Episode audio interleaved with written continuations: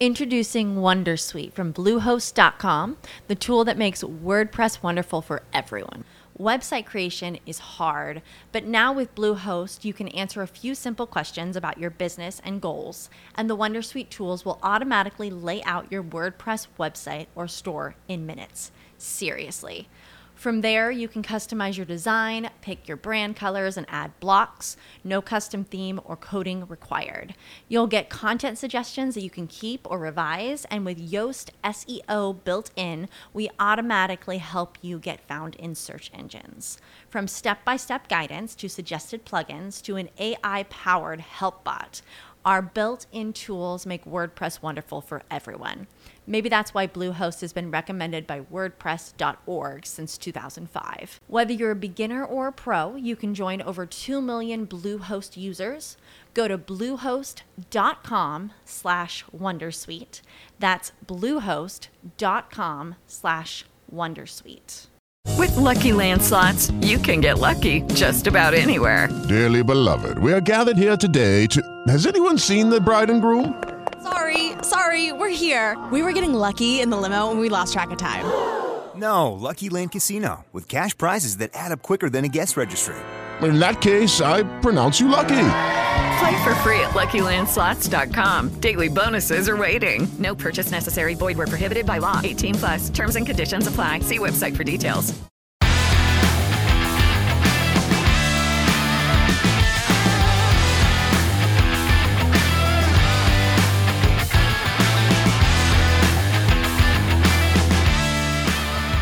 Hola a todos, eh, ¿cómo están? Bienvenidos a, a este espacio, este E1 Podcast, en esta nueva versión 2022. Eh, hoy queremos retomar nuestro espacio con una invitada muy especial, una invitada eh, que ha hecho parte de esta familia E1 desde hace un tiempo ya. Estamos con Isabel Restrepo de Talento Humano. ¿Qué más, Isa? ¿Cómo vas? Hola Diego, ¿qué más? Muy bien, muy bien, bienvenida a este espacio. Queremos eh, ampliar el espectro de temas y el espectro de, de, contenido que tenemos en este Uno Podcast. Ya hemos hablado de la música, hemos hablado de tecnología, hemos hablado de historias y hoy queremos hablar de algo y para eso estás acá, que quién más sino tú, para que hablemos un poquito sobre las conversaciones. Hoy, Hoy, hoy, nos cuesta un poco eh, entender este mundo de las conversaciones porque hoy, hoy al menos desde mi parecer, eh, hablamos mucho pero conversamos poco. Y esa es como mi primera pregunta y donde quiero arrancar este, esta, esta, este espacio y es, Isa, ¿por qué hoy si estamos tan conectados? Tenemos Zoom, tenemos Meet, tenemos chats, tenemos toda la mano.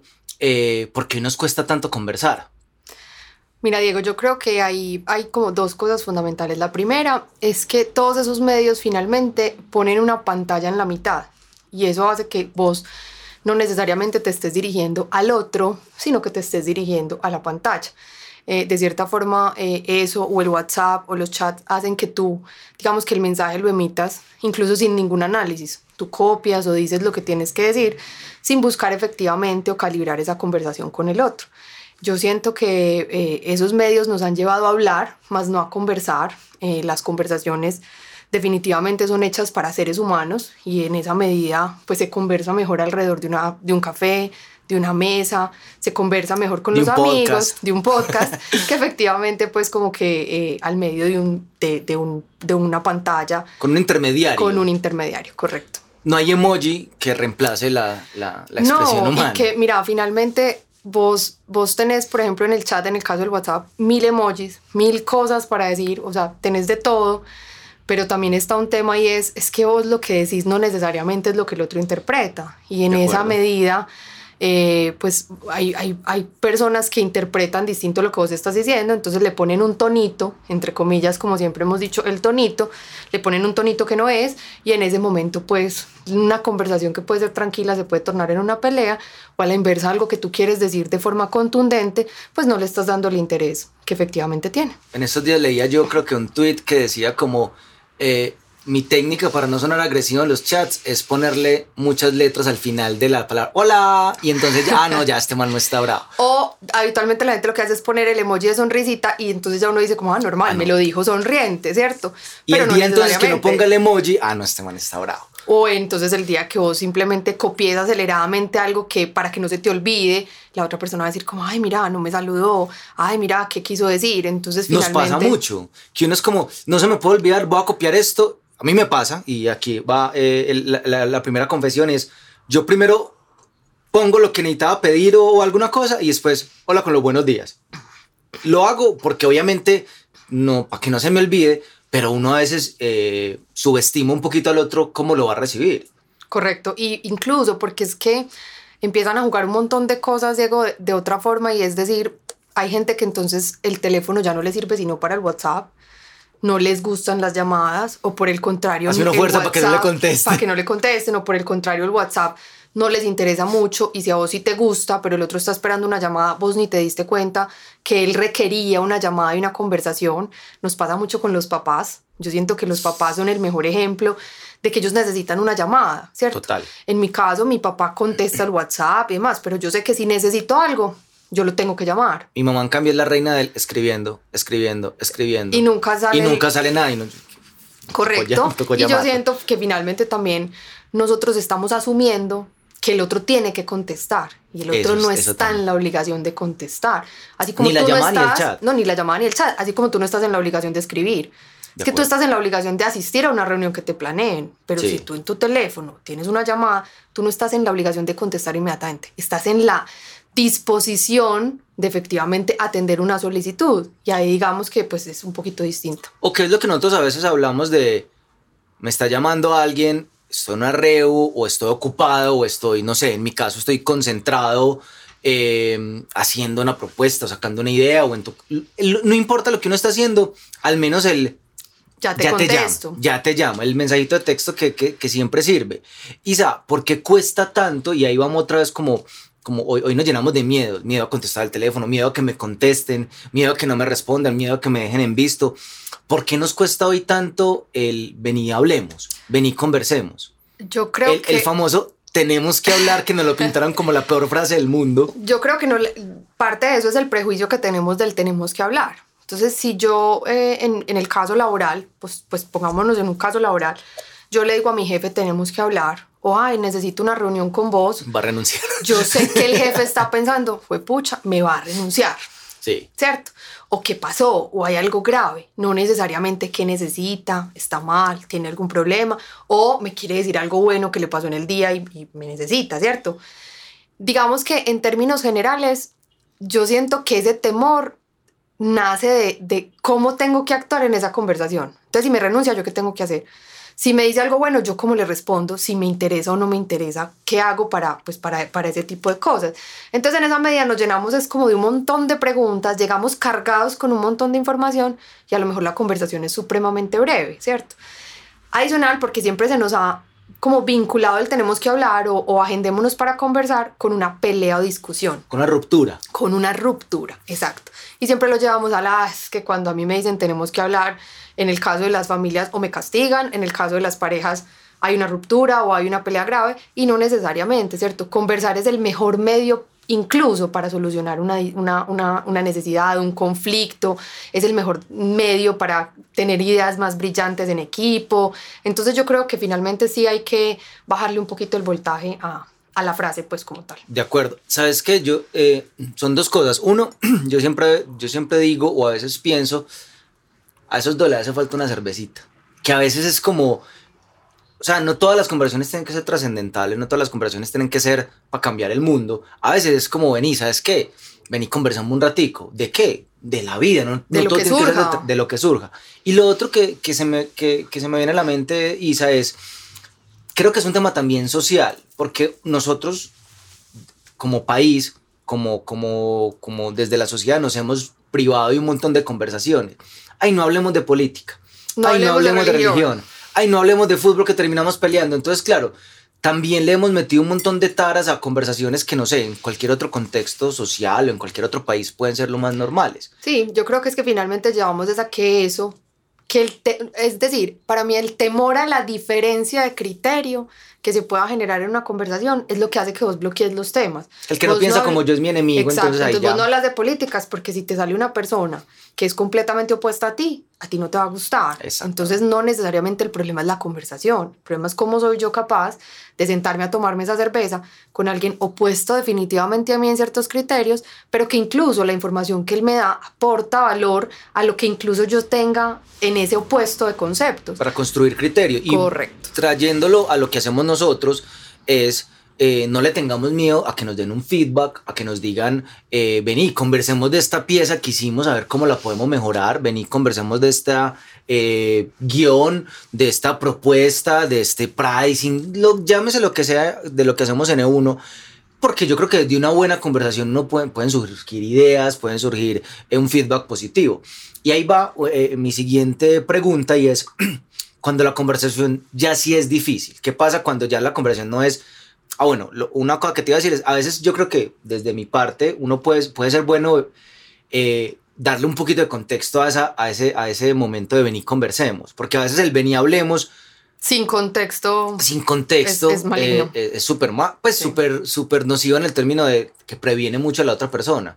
Por ejemplo, no sé, eh, eh, cuando vas a citar a una reunión, ¿para qué es la reo? Vení, conversemos un poquito de lo que pasó el año pasado y hagamos un feedback del, del 2021, no sé. Y yo creo que la persona hasta se prepara para que, que, que es lo que le van a decir. Tú das ahí la clave y, y digamos que en estos temas de talento humano, nosotras nos preparamos para conversar siempre, ¿cierto?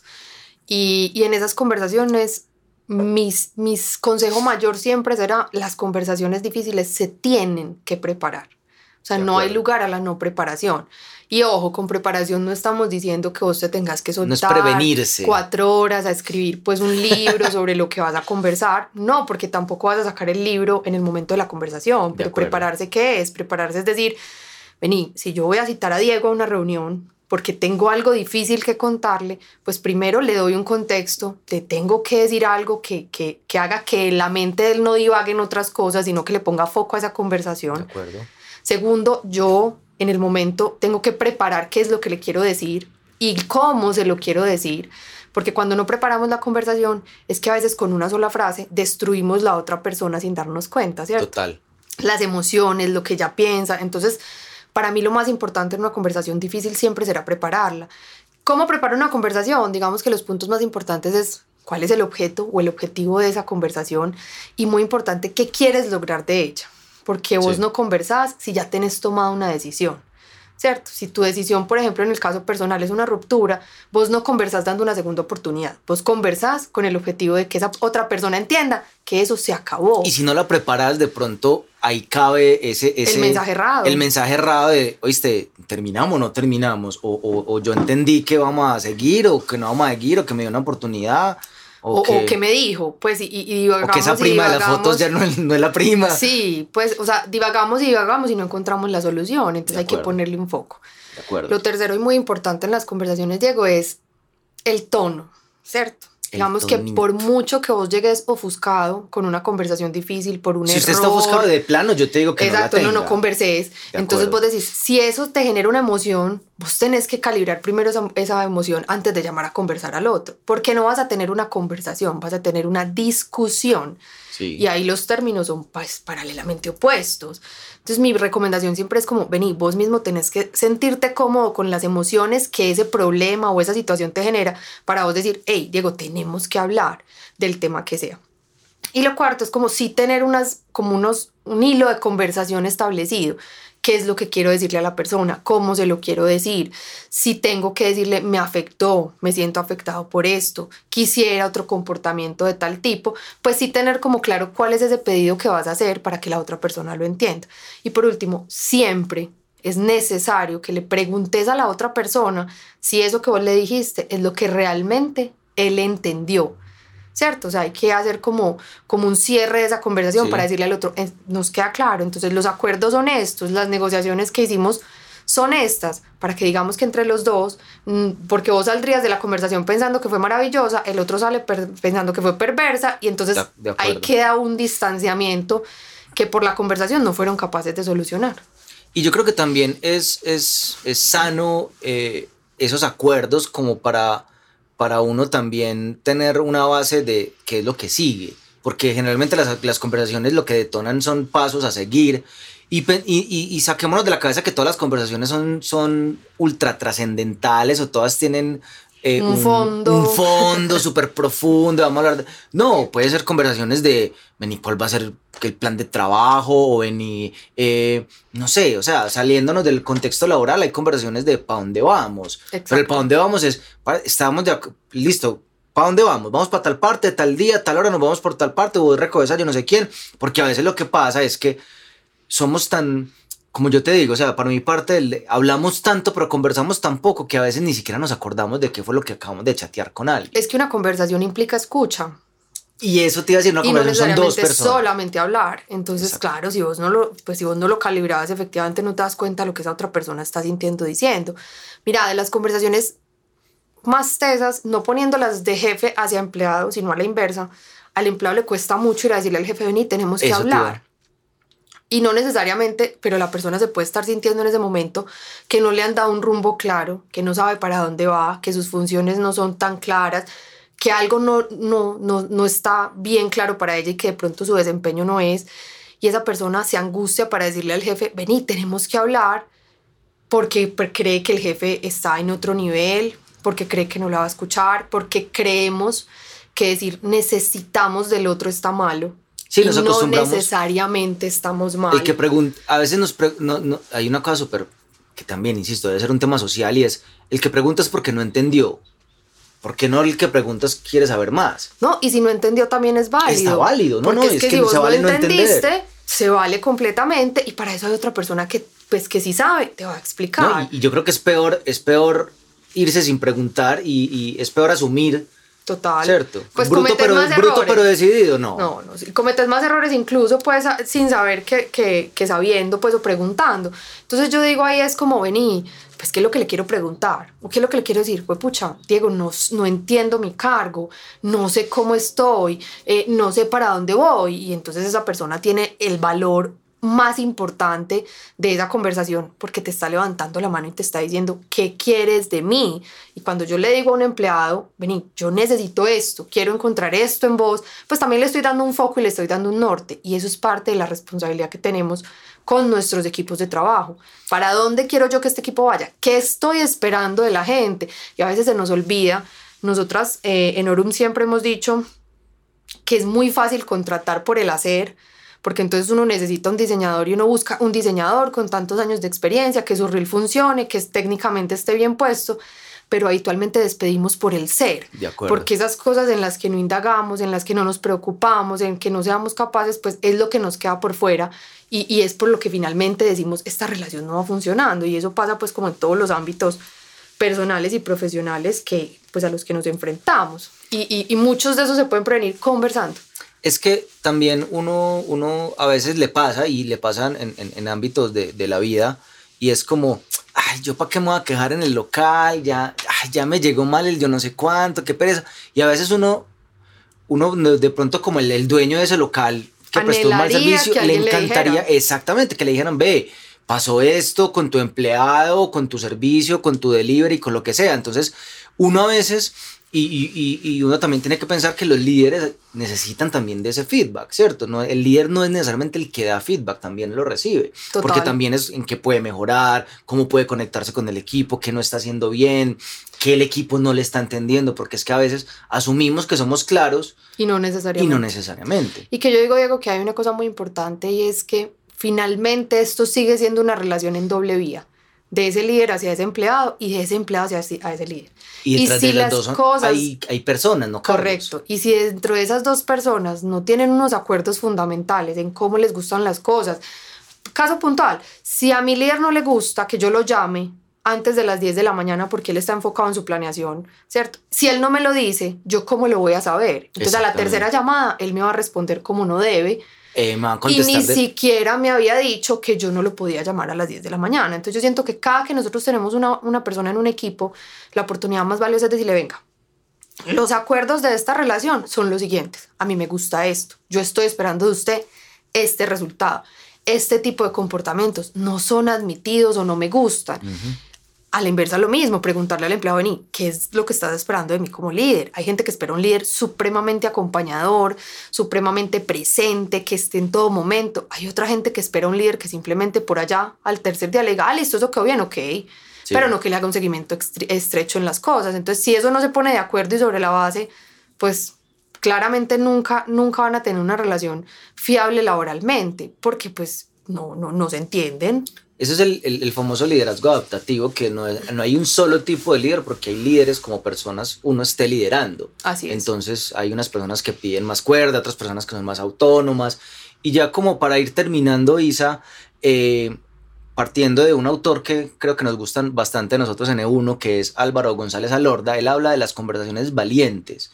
Y las conversaciones valientes es más o menos todo lo que hemos conversado acá y es eh, qué recomendación le darías tú a nuestros podescuchas, me gusta decir eso, a nuestros podescuchas de para tener una conversación uno como, pues, aparte de todo lo que hemos dicho de prepararse y todo eso, eh, ve, voy a pedir un aumento de sueldo o ve, voy a hacer un feedback, lo que sea, ¿qué le recomendarías vos a las personas desde lo humano, desde el setting, ve, no, digan que se, que se sienten en un café, alguna cosa, pues, o sea, como que vos digas cuáles serían como el top 3 de los tips para una conversación valiente. Para mí el top 3 de, de esas conversaciones valientes es, uno, tener claro cuál es el foco de esa conversación. Dos, es que el espacio sea un espacio neutral, es decir, que, que, aplique y juegue bien hacia los dos lados. Los, los cafés son importantes. Las zonas de privacidad son importantes. La oficina con el, con el, escritorio en la mitad, no. No, eso no, ni la oficina con el escritorio en la mitad, ni la oficina donde todo el mundo escucha lo que vos estás conversando. Fatal. Ni un pasillo donde estés parado porque finalmente estás denotando que, que no tenés tiempo para, pues, para esa conversación, sino que el espacio sea propicio para eso.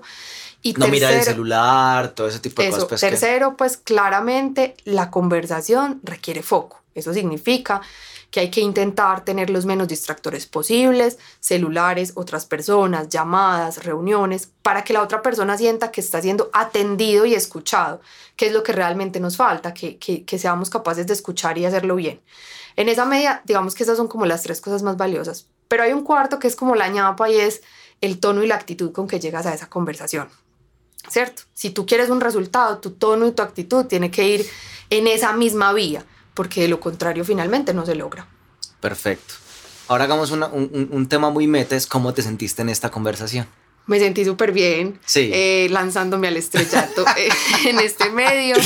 Eh, la verdad no, digamos que pues esta conversación fue preparada, la, la tuvimos clara y yo siento que es una oportunidad muy valiosa para reflexionar sobre un tema muy importante que, que se nos queda en el radar y es, pues, que es conversar, que también es escuchar preparada, más no libreteada, porque dijimos, vea, vamos a sentarnos a hablar de esto, son más o menos los temas, pero dejemos que fluya, porque creo que y que es parte de las conversaciones. Las conversaciones fluyen en la medida en que las dos personas intervienen y no necesariamente se libreten. Y creo que sobre prepararla también no es sano en, en, cierto sentido porque uno se bloquea y dice como me salí el guion, ¿para dónde voy? Sí, no, no, pues ahí no, no terminarías en ninguna parte, ¿no? Prepararla yo creo que cuando yo me refiero a preparar es como cuál es el foco y qué es lo que yo quiero lograr con esto. Hoy teníamos muy claro que queríamos lograr que las personas se sintieran más cómodos con ciertas conversaciones difíciles y, y, y valientes y en esa medida pues bueno, surge esta conversación. Oh, me gustaría, Isa, porque siempre lo hago yo ahora, que tú invites a nuestra gente de N1 que nos oye a que participen de este espacio. La verdad yo creo que es un espacio muy valioso de creación en conjunto, pero adicionalmente que otras personas nos escuchen. Eh, a veces tenemos la necesidad de ser escuchados y creo que este es un espacio valioso para que todos nuestros equipos eh, se permitan gozarse este espacio y, y entregar información de valor para los demás. Isa, muchísimas gracias por estar acá. Me encantó esta conversación sobre conversación. Es un tema muy meta. Agradecerle como siempre a Vega, nuestro, nuestra estrella detrás de, los micrófonos. Eh, y recordarles, como dijo Isa, este espacio es de ustedes. Este E1 Podcast es un espacio que creamos eh, para conversar. Insisto, no tengo que estar yo el que quiera estar, los dos que quieran conversar y digan préstanos los micrófonos, bienvenidos. Y nada, nos vemos en la próxima ocasión. Isa, de nuevo, muchas gracias por estar acá. No, a ti, muchas gracias por la invitación y, y me uno a esa invitación de que finalmente, nada, mientras más caras y, voces tengamos por aquí, pues. Yo me sueño que estos sean 80, 80 capítulos, somos 80 peludos acá, tenemos que estar 80 acá. Súper, me parece bien. Súper, muchísimas gracias.